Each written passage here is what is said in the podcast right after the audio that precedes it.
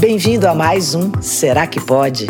A sua dose de saúde, bem-estar e estilo de vida com Sávio Cardoso. Olá, pessoal, estamos de volta para mais um episódio do nosso podcast. E hoje nós vamos falar sobre aquelas pessoas que fazem dieta, que realmente seguem um cardápio, mas terminam sem conseguir emagrecer, sem conseguir atingir os objetivos desejados. É realmente uma pergunta muito frequente nos atendimentos de consultório, porque, como no nosso país mais de 50% da população se encontra com algum grau de sobrepeso ou obesidade, é comum que boa parte das pessoas esteja, ao menos, tentando seguir uma dieta para perda de peso. E é fácil notar também que uma parcela dessas pessoas se encontra frustrada, achando que anda fazendo bem a sua parte, fazendo um esforço muito grande e mesmo assim o resultado esperado não está vindo. As pessoas esquecem que o excesso de peso, aquela gordura que foi acumulada durante meses ou até durante anos e anos na vida, não tende a desaparecer de uma forma tão rápida, de uma forma tão simples. Nesta semana, nós já falamos sobre tendência a engordar e vimos que cerca de 40% dessa facilidade seria fruto de questões genéticas, mas 60% sofreria influência de questões ambientais. Dentro da parcela desses 60%, que é a parcela maior, se encontra nosso estilo de vida, dieta, exercícios, qualidade do nosso sono e até gerenciamento do nosso estresse. Claro que para o emagrecimento, uma coisa bem básica vai ser estar dentro de uma dieta correta, porque tem gente que acha que está comendo saudável, mas infelizmente não está não.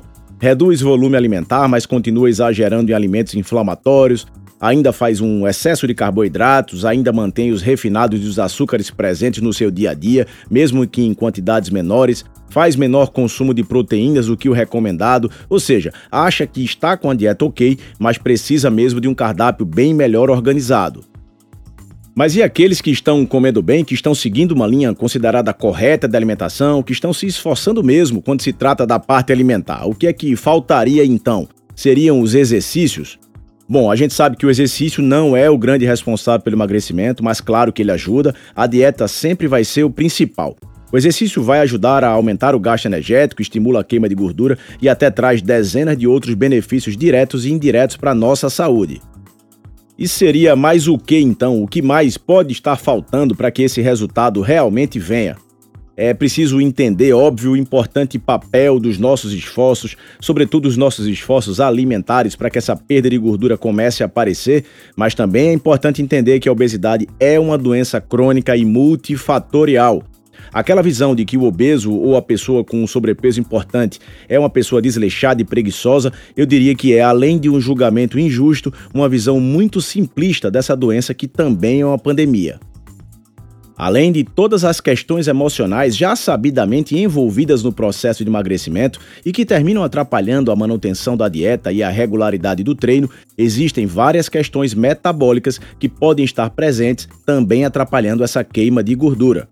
No começo até pode ser um desleixo mesmo, mais naquele sentido de não abdicar daquilo que se gosta, mas sabidamente faz mal, até pode ser um pouco cuidado com o corpo, com a saúde, uma baixa autoestima, mas com o tempo a gente sabe que ocorrem alterações metabólicas, desarranjos hormonais, alterações de marcadores inflamatórios crônicos, ou seja, situações que terminam funcionando como se fossem um freio de mão, literalmente atrapalhando, freando o processo da perda de peso.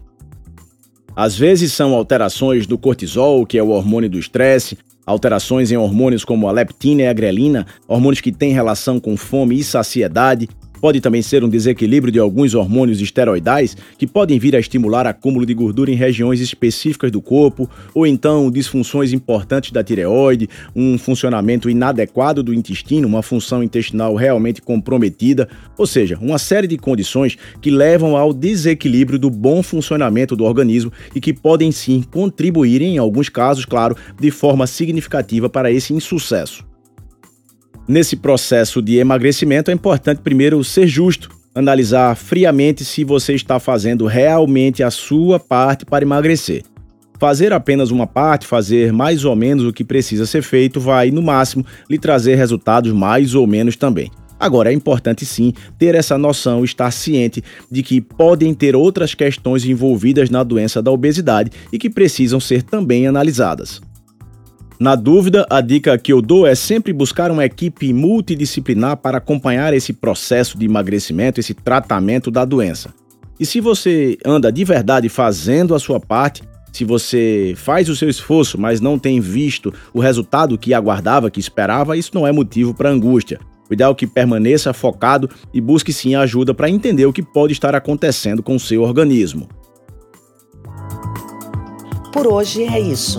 Aproveite para compartilhar o conteúdo do episódio de hoje e não deixe de acompanhar outras dicas no perfil Dr. Sávio Cardoso no Instagram.